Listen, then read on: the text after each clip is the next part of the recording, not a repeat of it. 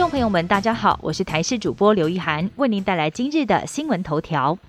国旅寒冬恐怕会持续，疫情警戒降为二级以来，国旅住房率还没有看到回温的迹象。很多中南部星级饭店原本喊出要决战下半年，期待接下来的毕业旅行还有户外教学市场，没有想到台北市政府宣布，除非疫情警戒降为一级，否则户外教学都必须要暂缓。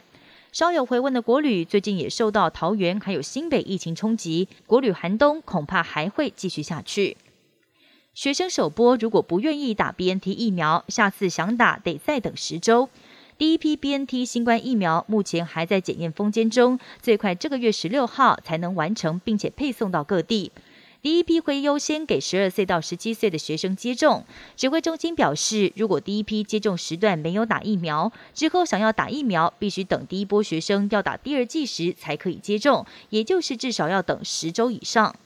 大学开学防疫指引确定，全国各大学将在九月中下旬开学，上百万名大学生也将要重返回校园。教育部提出防疫指引，现在已经获得中央流行疫情指挥中心的核定，其中规定必须维持室内安全距离，并且上限八十人等才可以实体授课。此外，新生健康检查应该加强呼吸道症状检查，而为了避免群聚感染的风险，学生入住宿舍前可以先进行快筛或者是 PCR。校园餐厅开放内用，但必须要采取十连制加装隔板。不过，因为大学教职员并没有列入疫苗施打的优先对象，因此不会要求必须快筛或 PCR。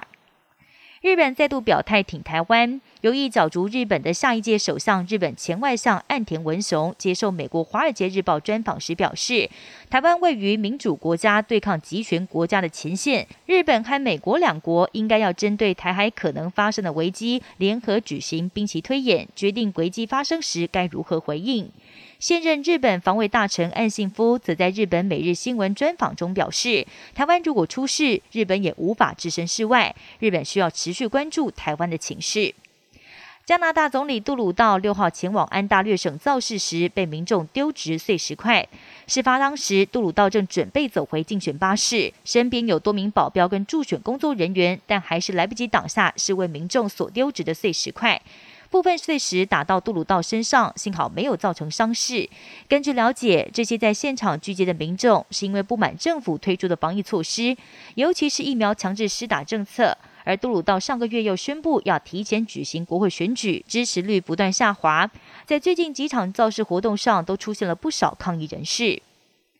在塔利班宣布要收复庞吉下河谷之后，七号更进一步的宣布成立新的临时政府。目前公布的内阁官员清一色都是塔利班的领导阶层。临时总理由艾昆德担任，他是塔利班精神领袖艾昆萨达的亲信，也是联合国列名的恐怖分子。两位副总理分别是常年跟西方打交道的巴拉达尔，以及哈卡尼网络创办人之子哈卡尼。